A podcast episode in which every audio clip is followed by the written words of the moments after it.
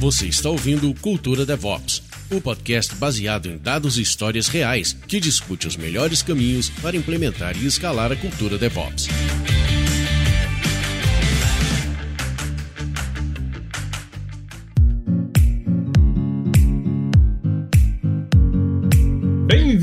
Podcast Cultura DevOps, o podcast para quem busca entender sobre o tema e se destacar no mercado com maior velocidade de inovação e qualidade nas entregas. Se você gostou desse conteúdo, compartilhe com o seu time, com os seus amigos, na sua rede social e faça desse material algo útil para outras pessoas, beleza? Começando aqui mais um episódio, episódio 15 desse podcast tão legal. Se você tem gostado aí, é, ou melhor, se essa é a sua primeira experiência aqui com esse, esse podcast, temos materiais muito legais que você pode acompanhar. Já falamos de Trunk Based Development, falamos de cultura DevOps, falamos já de outras práticas, de comunicação dentro do DevOps, observabilidade, tantas coisas assim legais que você pode abordar. E hoje vamos trazer um tema um pouco diferente, que até depois a gente vai tentar encaixar, puxa, onde tem esse tema dentro do DevOps, se é que tem ligação, mas é um tema onde a gente aborda um pouco mais sobre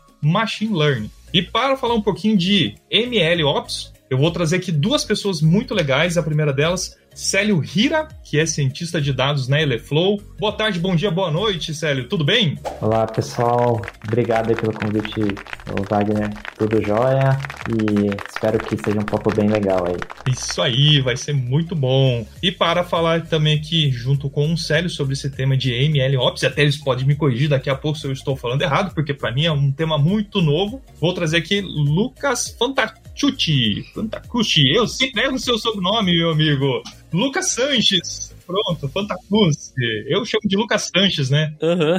Uhum. então, oh, bem-vindo. Lucas, ele é engenheiro de, de software aqui na Eleflow também. Isso. Uh, valeu, Fusca, pelo convite aí.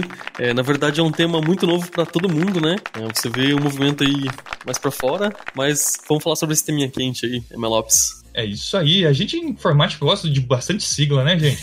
Era DevOps, DevSecOps, ML, MLOps. E assim a gente vai indo, a gente vai tentando entender essa, essa diversidade de siglas aí. E para a gente já começar falando desse tema, afinal de contas, o que é o tal do MLOps? Quem quer começar? Célio, Lucas, fiquem à vontade. Bom, eu posso começar. É, a gente pode definir MLOps como um conjunto de práticas para você gerenciar código, é, dados e modelos, de forma a atingir um desempenho estável e eficiente no longo prazo para sistemas de machine learning, né? E o MLOps ele pode ser visto como a intersecção de três é, grandes áreas de conhecimento, né? Como, é, então, ele pode ser visto como a intersecção do machine learning, com a engenharia de dados e com DevOps, né? Daí o link do MLOps com o DevOps. Bom, o profissional que trabalha com o MLOps, ele é um engenheiro de machine learning, né? Ele, ele meio que faz a cola entre o trabalho do engenheiro de dados, né? Que é o, que é o cara que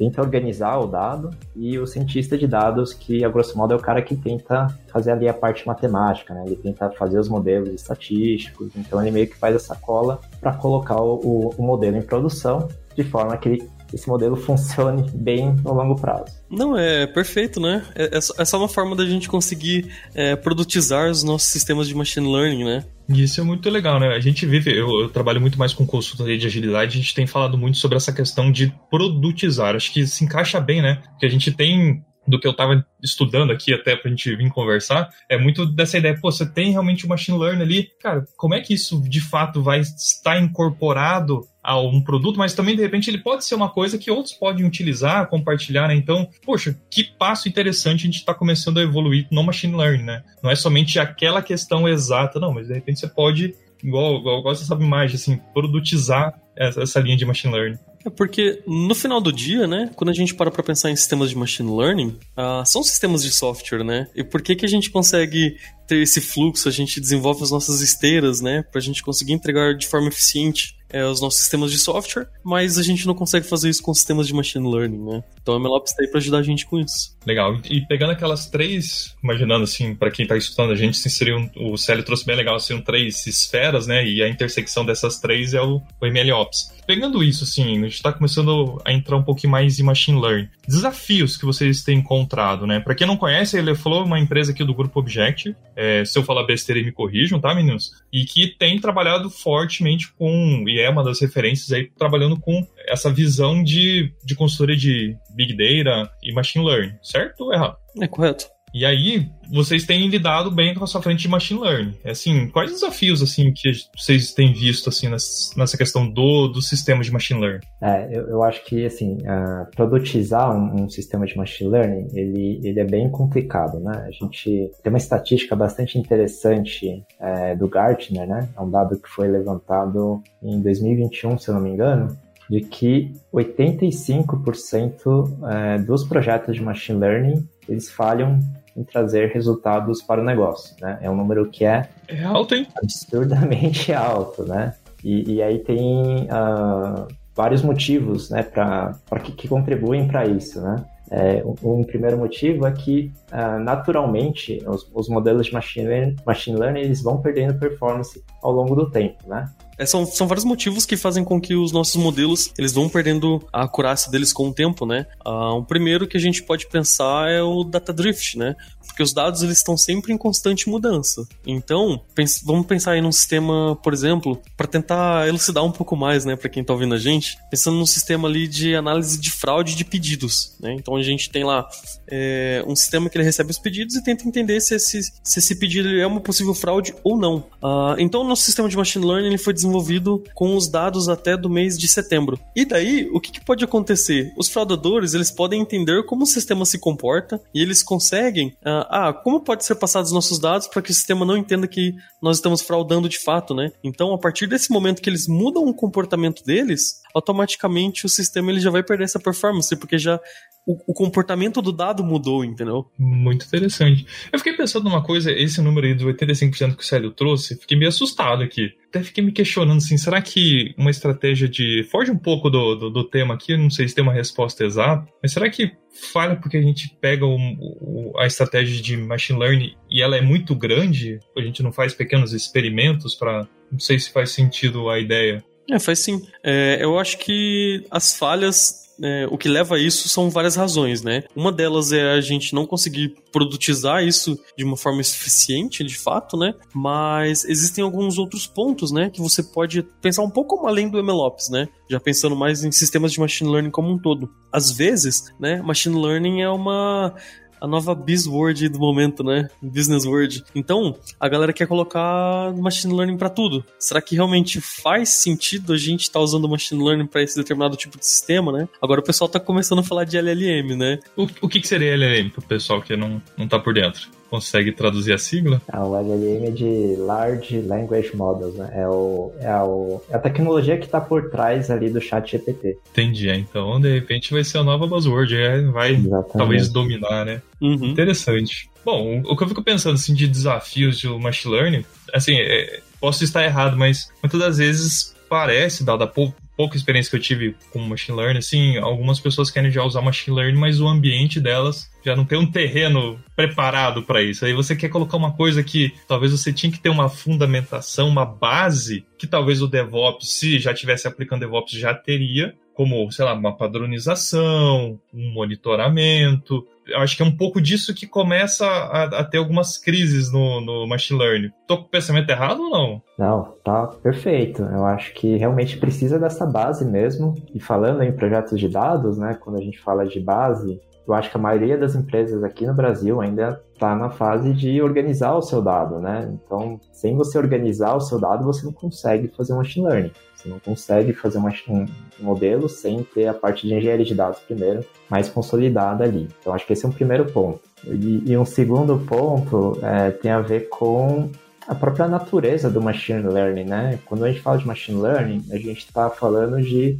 uh, projetos que têm um ciclo de adaptação curtos, né? É, porque você precisa. Qual é a melhor maneira de você testar um modelo? Né? É você colocar esse modelo na mão do usuário para que esse modelo consiga aprender os comportamentos né, dos, dados, dos dados em produção. Então, se você demora muito para colocar o modelo em produção, e aí a gente tem, tem várias uh, técnicas para isso, né, do DevOps principalmente, né, fazer pipeline CI/CD. Então, quanto mais automatizado for o seu sistema, mais rápido você vai conseguir colocar esse modelo em produção para que o sistema funcione. Né? Então, se você demorar muito, vai ser muito difícil é, trazer algum resultado para o negócio. Né? Então, tem toda essa base que é bem importante é, para você conseguir ter o sucesso no, no seu projeto. É, aproveitando um pouco o gancho aí de vocês, tá? Que a gente tá aqui num, num, podcast falando sobre um pouco de DevOps e tal, né? Ele tem uma intersecção muito grande, né? Onde eles se encontram ali. Ah, se a gente for parar pra pensar nos conceitos, nos princípios, são muito bem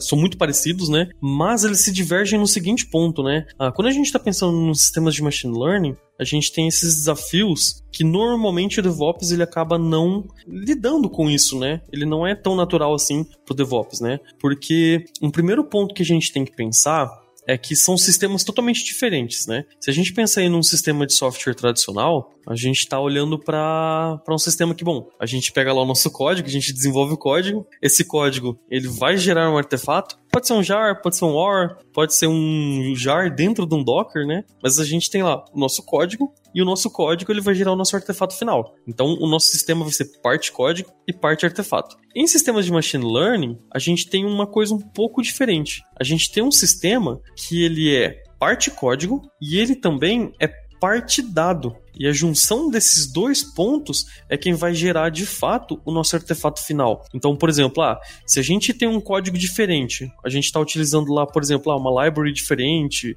é, uma versão de um, de um algoritmo distinto, ou se do outro lado a gente tem uma da, uns dados em umas versões diferentes, a gente vai ter um output totalmente diferente em relação ao nosso produto final, no, em relação ao nosso artefato final. Então é aí que eles se separam, né? Porque o MLOps tá olhando para tudo que o DevOps pensa até então, com esses pontinhos aí quentes a mais, né?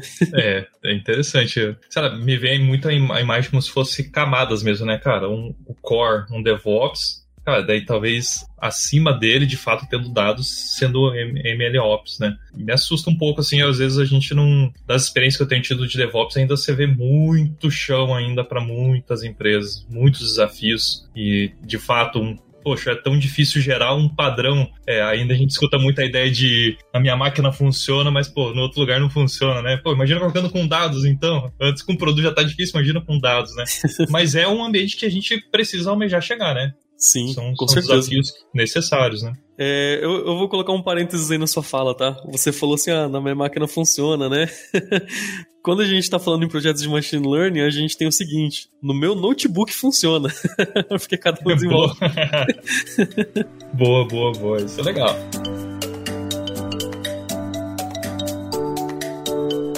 E aí, bom, a gente falou já um pouquinho aqui do que é MLOps, o pessoal começou a conhecer a ideia, já falamos de alguns desafios, algumas dificuldades. E aí vamos tentar mergulhar um pouquinho nesses princípios, assim. O que, que vocês podem falar? Só até para trazer para o pessoal que está escutando, o, o, Lucas e o Célio estiveram num evento aí chamado TDC, né? O The Developer Conference. Aí, tal, para quem está vendo, o Lucas mostrou o símbolo. E levaram esse tema lá pro, pro evento e parece que foi bem, bem aceito, né? E lá vocês mostraram ali os princípios do MLOps, né? E aí, como é, conte um pouquinho pra gente, assim, porque são vários princípios, assim, não sei se a gente vai conseguir esgotar todos eles, é, mas, Lucas, qual que assim que você pode começar? A gente já tá falando deles, mas vamos só nominá-los, acho que pra galera entender como é que funciona, pode ser? Como a gente já falou antes, uh, o MLOps ele é um conjunto de práticas, né? E, e, essas práticas, elas são regidas por alguns princípios ali. Então, acho que tem um primeiro princípio que ele é meio que base para para os outros princípios, né, que é o princípio da automação, que é o que a gente já meio que comentou um pouco, né? Mas o princípio da automação é, tem como ideia agilizar todas as etapas ali do ciclo de vida dos modelos de machine learning, né? Para que a gente evite ao máximo qualquer intervenção manual. Então isso vai incluir aí a automação dos processos de treinamento, né, dos modelos, validação, é, implantação, monitoramento dos modelos, né? É, você pode também implementar as pipelines de dados, pipelines de CI/CD, né, por exemplo. Então, quanto mais automatizado for o seu sistema, né, maior a sua maturidade no processo. Né? aproveitando um gancho aí, Celinho, porque assim, ó, Fusca, a gente já trabalhou em alguns projetos, né, que a gente atuou, e como, como que era o dia a dia do, do cientista de dados, né? Ele ia lá, ele pegava uma, fazia um SQL lá e gerava uma versão do dado dele a partir de um banco e tal, Aí ele no notebook dele é como se fosse um, um, um, workspace ali, né? Tipo um VS Code, só que em ferramentas específicas para machine learning, né? Ah, e ali ele desenvolvia todo o código dele, ele testava, ele gerava um modelo final. Esse modelo que ele gerou ali em desenvolvimento era o, de fato o modelo que eles já iam usar para tudo quanto é lado, entendeu? Então, é, você poderia gerar um pickle, né, que é um arquivo que contém esse modelo dentro dele ali é, em Python, né? Ou eles registravam no MLflow. Mas você vê que todo esse processo era um processo muito manual. Então, a ideia disso é a gente conseguir automatizar esses passos, que até então os cientistas, eles faziam isso tudo manualmente, né? Muito interessante. E aí, aí eu acho que já com a automação já começa a tirar o lance do, do, do meu notebook funciona, né? Exato. Já é um, um grande passo aí. é, o que eu fico sempre assustado toda vez que eu falo de automação é muito doido, porque a gente cria software, a gente cria soluções, mas a gente não cria as coisas pra gente usar, né? É, é muito de talvez, pô, a gente tem que fazer. Cara, tem tanta ferramenta, não faz sentido a gente fazer software ainda sem ter automação. É uma coisa. Isso até serve já um cutucado para quem não faz com testes tal. Quem sabe a gente fale de testes automatizados aqui no, no fluxo de. No, no podcast de DevOps em algum momento, mas, cara, como a automação é necessária e como a gente ainda faz trabalho manual, né? Exato. Legal. E aí? Primeiro princípio, então, automação. E o próximo? Beleza, eu vou puxar um outro aqui, né? Uh, que é o versionamento, cara. Então, é, a gente sabe versionar os, nossos, versionar os nossos códigos, a gente sabe muito bem versionar os nossos artefatos finais, né? Lá o nosso Docker, enfim. Só que aqui, quando a gente está olhando sistemas de machine learning, a gente também tem o que a gente falou que nós tínhamos os dados como parte do nosso sistema, né? Então, para a gente conseguir garantir que a gente consiga reproduzir um determinado modelo, a gente tem que ter exatamente o mesmo dado e exatamente o mesmo código, entendeu? Então a gente começa a trabalhar com o princípio do versionamento. Tudo a gente tem que versionar, seja o nosso código, seja o nosso dado, seja as versões das bibliotecas que a gente não que a gente está utilizando, porque é muito comum, cara, em projetos com Python, uh, também a galera, por exemplo, ah, eu vou usar aqui uma biblioteca. Aí essa biblioteca é de um algoritmo lá de alguns de algum machine learning, né? Uh, por exemplo, CatBoost, né? E aí, cara, você tá usando uma versão do algoritmo ali, só que você não salva com qual versão exata você quer ali, sabe? Então ele sempre tá na latest. E aí, cara, tipo assim, isso pode ter uma diferença gigante. Uma coisa tão simples pode ter uma diferença muito grande no resultado final do seu modelo, né? É, do seu versionamento ali. Então, e, e também, de fato, é o versionamento do modelo final, né? Porque não faz sentido você ficar mandando arquivo pickle para lá e para cá, para lá e para cá, para você usar no seu sistema, né? É, eu acho que as pessoas estão bastante acostumadas a versionar o código, né? Acho que isso é um processo que está bastante consolidado. Você tem o, o Git, lá, o Subversion, é, mas o versionamento de dados e o versionamento de modelos, né, que também são necessários para o machine learning, isso não está tão consolidado assim. Né? Então, para versionar dados, tem outras ferramentas, né? Vou citar algumas aqui, mas tem, por exemplo, um que chama DVC, outro que chama Pachyderm. Para versionar modelos, a gente tem outras ferramentas também. Tem, tem o Databricks, por exemplo, ele oferece o MLflow. Então, é, são coisas que ainda não estão tão consolidadas quanto o versionamento do código. Boa, até legal. A gente talvez nem foque tanto em ferramentas hoje, mas é, acho uma coisa que dá para perceber que hoje já tem muita coisa para que pode ser usada. Basta, de repente, você entender quais são os princípios e realmente entender qual é a melhor ferramenta para aquele momento, né? Exato. Muito bom, muito bom. É legal pensar nessa questão do versionamento, assim, porque realmente, cara, como é que você vai ter um modelo replicado que você consegue usar sempre, né, e para tomada de decisão, né? Acho que isso, se você não fizer bem, bem redondinho isso, o risco é grande de algo fugir do controle, né? E aí, de fato, você não vai ter um, uma, um machine learning um dado sempre repetido, né? Uhum. É porque, ó, ele, tá um pouco interligado com outro princípio, talvez eu já puxe aqui, né? Falar um pouquinho aí, é, que é o princípio da reprodutibilidade, né? Então, tipo assim, a gente tem que versionar tudo, mas a gente tem outro princípio também que tudo dentro do nosso sistema de machine learning a gente tem que conseguir reproduzir. E quando a gente fala em sistemas de machine learning, eu acho legal a gente levantar um ponto aqui que a gente não tinha levantado até agora. O que a gente pensa normalmente nos sistemas de machine learning é só ali o nosso a, a nossa caixinha do nosso código do sistema de machine learning, né? Mas cara, envolve muito mais coisa. Você tem, por exemplo, ah, as suas pipelines de ingestão dos dados, né? Ou pelo menos da gestão das, das suas features, né? Né? Como, como que você está transformando o seu dado e como que você está gerando valor, né? Faz uma parte de engenharia de dados ali que faz parte disso, sabe? Então, tipo assim, é uma caixa muito grande e a gente sempre só foca nessa parte do, do código de machine learning, né? E, e em relação à reprodutibilidade, Fusca, é, pensando um pouco na dificuldade, porque o que, que a gente ganha com isso, sabe? Imagina que a gente tem um modelo lá em produção, cara, ele não tá performando legal, a gente precisa investigar de fato o que, que tá acontecendo com ele. Como que a gente sabe que o que alterou, se melhorou a performance, se superou a performance, foi uma nova versão do, do algoritmo que a gente está usando, ou se foi uma nova versão dos dados que a gente está usando para treinar esse modelo, né? Se a gente não tem esse versionamento, se a gente não consegue garantir a reprodutibilidade, cara, você não consegue ter certeza do que, que você está fazendo e como que está melhorando, né? De fato, o seu sistema. Caminha no escuro, né? Total, total. Legal, legal. Vocês têm outro princípio? Já falamos aqui automação, versionamento, reprodutibilidade. que mais? Eu posso puxar aqui o princípio da monitoria, né? Então, é, o monitoramento ele, ele é essencial para você garantir a, a, qualidade e a confiabilidade dos seus modelos, né? Então, o que, que você pode monitorar aí? Pode monitorar, por exemplo, os seus dados, por exemplo, mudanças na distribuição dos dados, né? Se, que, que é aquele fenômeno que a gente conheceu por que a gente falou aí antes, né? Que é o data drift. Ou se os dados estão ali no esquema esperado, você pode monitorar os seus modelos para ver se ele está com a performance esperada, né?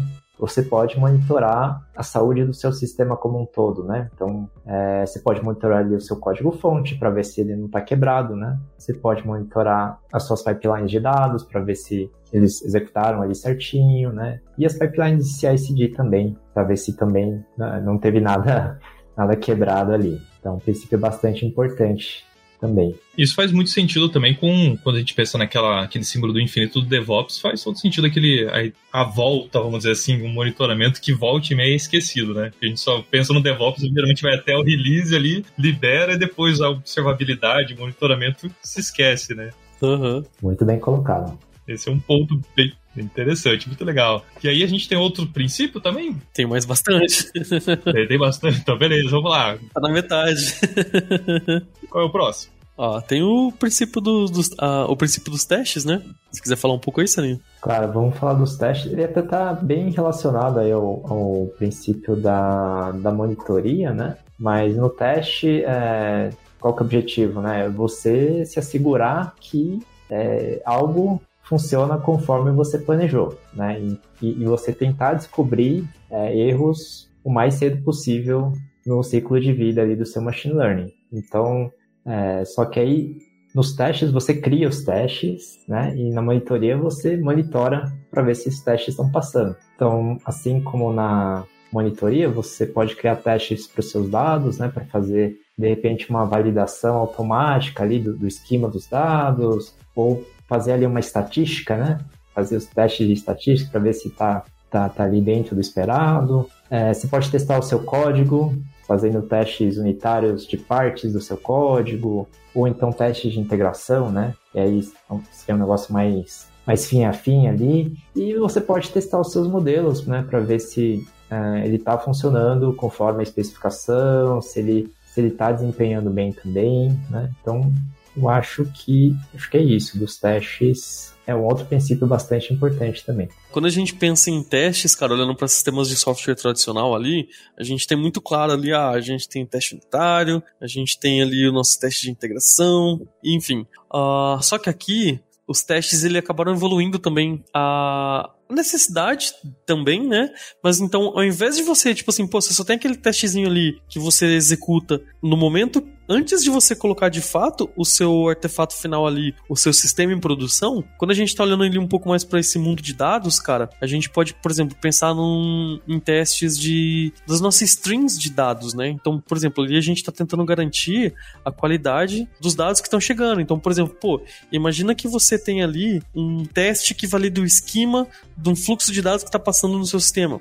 Se esse esquema muda, cara, se você não faz a monitoria disso, se você não testa isso, você só vai saber quando estourar tudo lá na frente, tá ligado? Então, pô, é, por que, que você não pode jogar um teste ali que valida? É só uma validação de esquema, sabe? Então você tem essa ideia diferente de testes, que eles estão um pouco mais além do que a gente está acostumado a pensar, né? Que testar é só para criar o resultado final e não algo contínuo, né? Hum, legal. É, quando tava. Quando o Sérgio começou a comentar do, dos testes ali, ouvindo vocês falar, me, me vem muito assim, sei lá, todos estão muito conectados esses princípios, né? Sim. À medida que eu faço um deles, vou cair em teste, o teste fortalece provavelmente a necessidade de eu versionar. Pô, se eu tô fazendo um teste, provavelmente vou ter que ter uma automação. E é muito interessante, não sei se eu tô com o pensamento certo, que todos eles vão. É meio que uma mistura, não tem como separar e só fazer um princípio, né? Parece que tá muito, muito próximo, né? É, talvez eu acho que você consiga, por exemplo, ah, é, eles estão muito próximos, né? Mas eu vejo que um é base para o outro, pelo menos, né? Ah, legal. Então, por exemplo, ah, se eu trabalho com versionamento ali e automação, isso tá meu driving ali, eu consigo a base para mim conseguir desenvolver os próximos princípios, né? Ele, ele habilita, então, seria sempre um habilitador. Perfeito. Boa, legal. E acho que o que vale a pena falar também é que você talvez não precise aplicar tudo isso de uma vez, né? Eles estão ligados, mas a gente sabe que é difícil, né? Você conseguir, pelo menos de cara, né, ter maturidade para aplicar tudo isso de uma, de uma vez só. Então acho que a ideia é usar ali a, o ágil mesmo, né? Fazer um pouquinho, depois você entrega mais um pouquinho, e aí aos poucos você vai consolidando isso. E à medida que você vai tendo isso, eu imagino que vai ter que uma governança disso tudo, né? Porque você vai ter que ter alguma uma estratégia de governança para lidar com tudo isso, ou não? Perfeito, muito bem, muito bem. É, esse é mais um princípio que a gente tem, que é o princípio da governança, né? Que, que qual que é a ideia ali? É você é, definir ali, implementar algumas políticas para fazer o controle de acesso, né? Para você ter um rastreamento da, das atividades é, dos processos ali no, no, workflow dos modelos de machine learning, né? É, porque a gente sabe que esse workflow do machine learning ele é bem complexo, né? Então, sendo bastante complexo, ele exige bastante automação, né? Então, nesse cenário é bem importante que todas as etapas ali tenham é, rastreabilidade, né? E, e que tudo esteja em conformidade com as políticas de cada empresa e que para cada componente você consiga ter ali um controle de acessos e permissões, né? Então a ideia é você responder quem pode fazer o que e uh, o que aconteceu quando para cada componente ali no seu ciclo de vida. Muito bom, ó. Só fazendo uma revisão para quem está aí na escuta, falamos já de princípio de automação, versionamento, monitoria, governança, reprodutibilidade, testes tem mais, gente? Ou. Tem mais.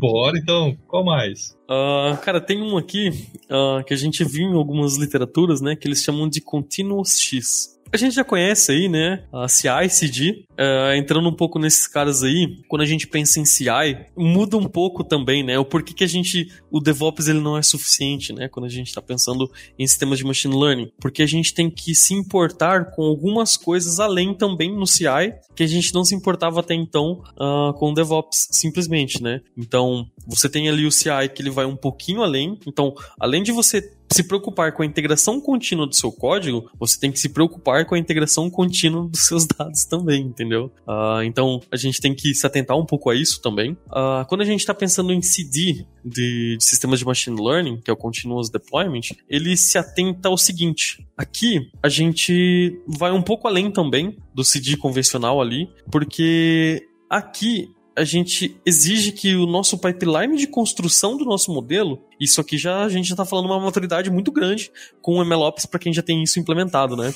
Você tem ali o seu pipeline que faz a construção do seu modelo de fato é de forma automatizada, né? Então, é, eu como um cientista de dados, eu só falo assim, ah, cara, é, vai ser essa versão de algoritmos aqui com essa versão de dados e joga pro pipeline, né? E o pipeline se vira lá e, e ele resolve. Então ele vai um pouquinho além e daí ele lida também com o deploy desse modelo é, em produção, em ambiente produtivo. E por fim, a gente tem um item aí que ele é exclusivo de sistemas de machine learning, que é o Continuous Training.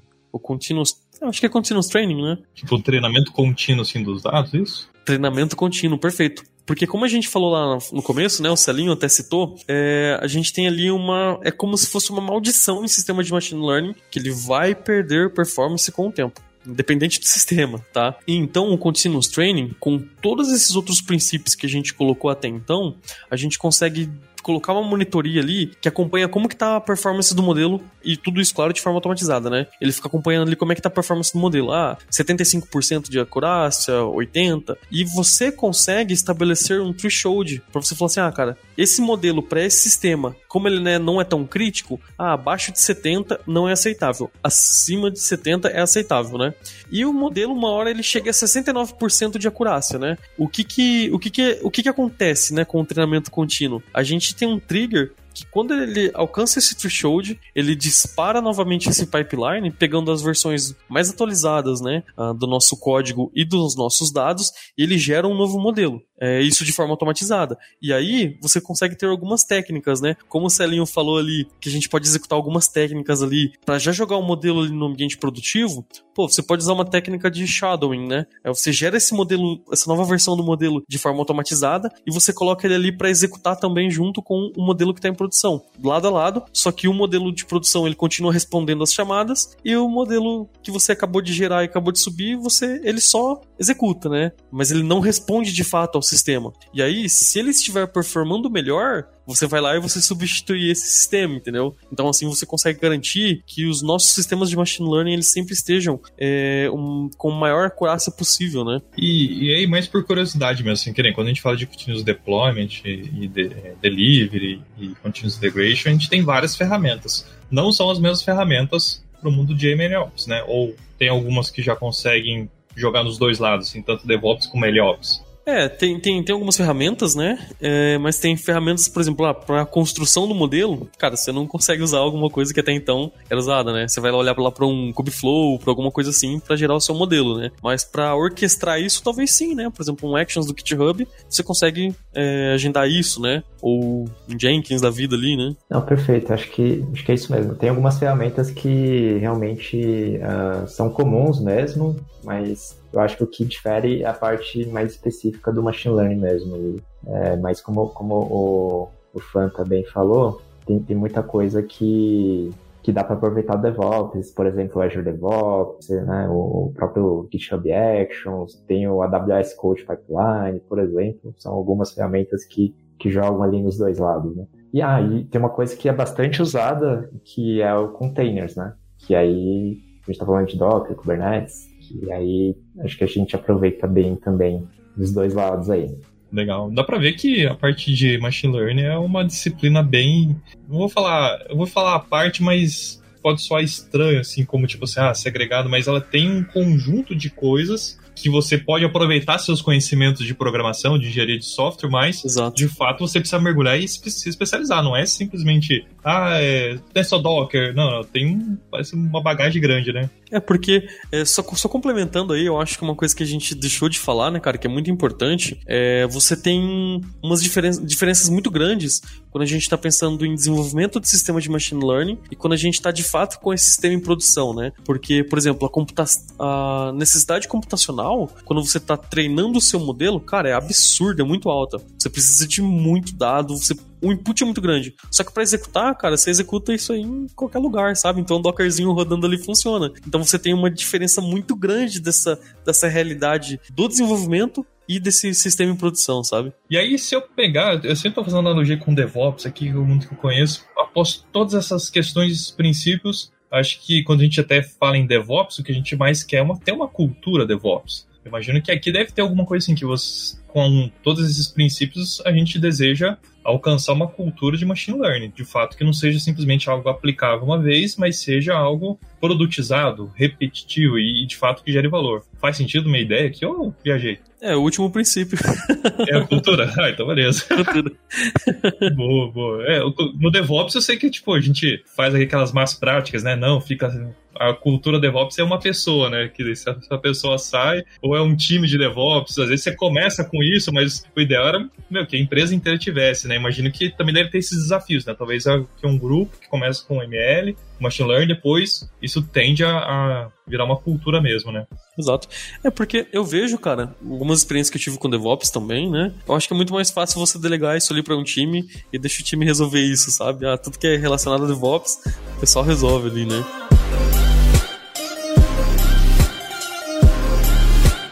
Bom, já vimos bastante coisa. Esse episódio está ficando bem legal. Talvez a gente volte e se vocês aceitarem, a gente pode fazer outras, outros pontos mais aprofundados aí sobre o tema, porque acho que é um tema novo, legal. O Lucas no início falou que é um tema que, de fato, a gente escuta mais lá fora do que aqui no Brasil, muitas das vezes, né? Exato. E aí, quem está escutando e chegou até agora falou, pô, mas como é que eu posso começar? Que material que eu posso ler, estudar? Acho que vocês já passaram um pouco essa fronteira aí e pode dar essa curadoria de materiais. É, Célio, Lucas, vocês têm materiais para indicar, além da palestra de vocês, que foi muito legal no TDC? que mais que o pessoal pode utilizar? É, eu acho que tem dois sites é, bastante importantes aí, que é o ml-ops.org,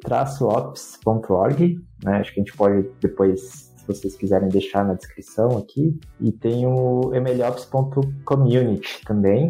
De livro, é, tem um livro que, que é muito bom, que é o Designing Machine Learning Systems, que é da Chip Huyen. Não sei se eu consegui falar a pronúncia correta, mas ela, ela é uma autora bastante importante nesse, nesse assunto, né? E, e tem a própria Leflow, vocês podem estar tá contatando a gente ou, ou a própria Leflow para tirarem aí as, as dúvidas sobre MLOps, tá?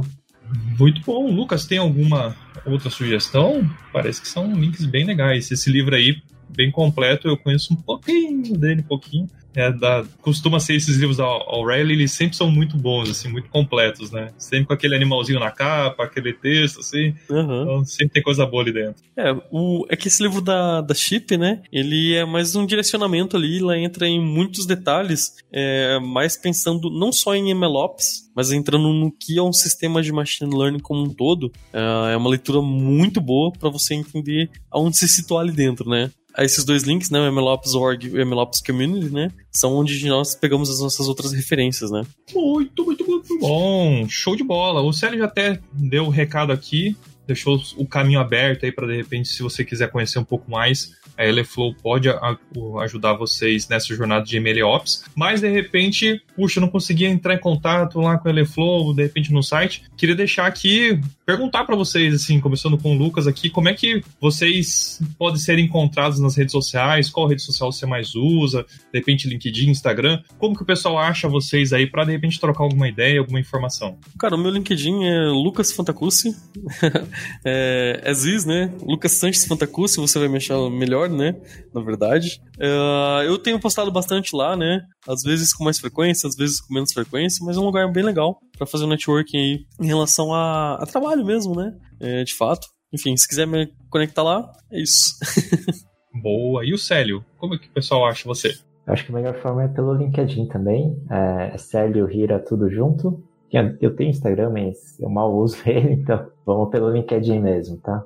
Boa. Muito legal, muito legal. Gente, chegamos aqui ao final desse episódio, episódio diferente, tal, que a gente tenta sempre trazer essa mescla de temas novos, situações reais, dificuldades. Então, o podcast de Cultura DevOps tenta mesclar tudo isso. Então, temos um tema bem legal, MLOps, é, que você pode estudar, avançar e, quem sabe, até ser uma transição. De repente, você está como engenheiro de software, engenheiro de dados é, ou DevOps. Poxa, por que não também dar uma olhada nessa nova skill, nessa nova habilidade, quem sabe pode ser até uma especialização que você migre. Então, Lucas está aqui, Sérgio está aqui, contatem eles, eles podem dar os caminhos, passar as, um pouco do caminho das pedras, assim, dar algumas dicas sobre isso também. E quero agradecer Lucas e, e, e Sérgio sobre toda essa questão aqui que a gente conversou. E, gente, em breve, novas ideias, novos temas. Se você gostou desse material aqui, gente, compartilha aí na rede social. Se você viu no YouTube, dê um curtir. Se você viu no, ou no Spotify, no, em outro tocador de podcast, manda pro seu grupo aí de amigos aí, sugerindo esse tema. E fechamos por hoje. Obrigado, Célio. Obrigado, Lucas. E até uma próxima, pessoal.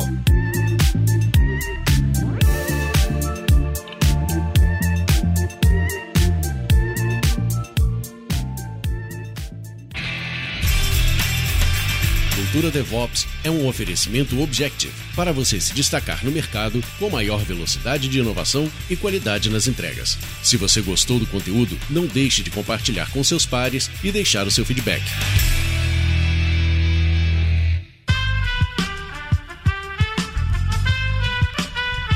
Esse podcast foi editado por Aerolitos Edição Inteligente.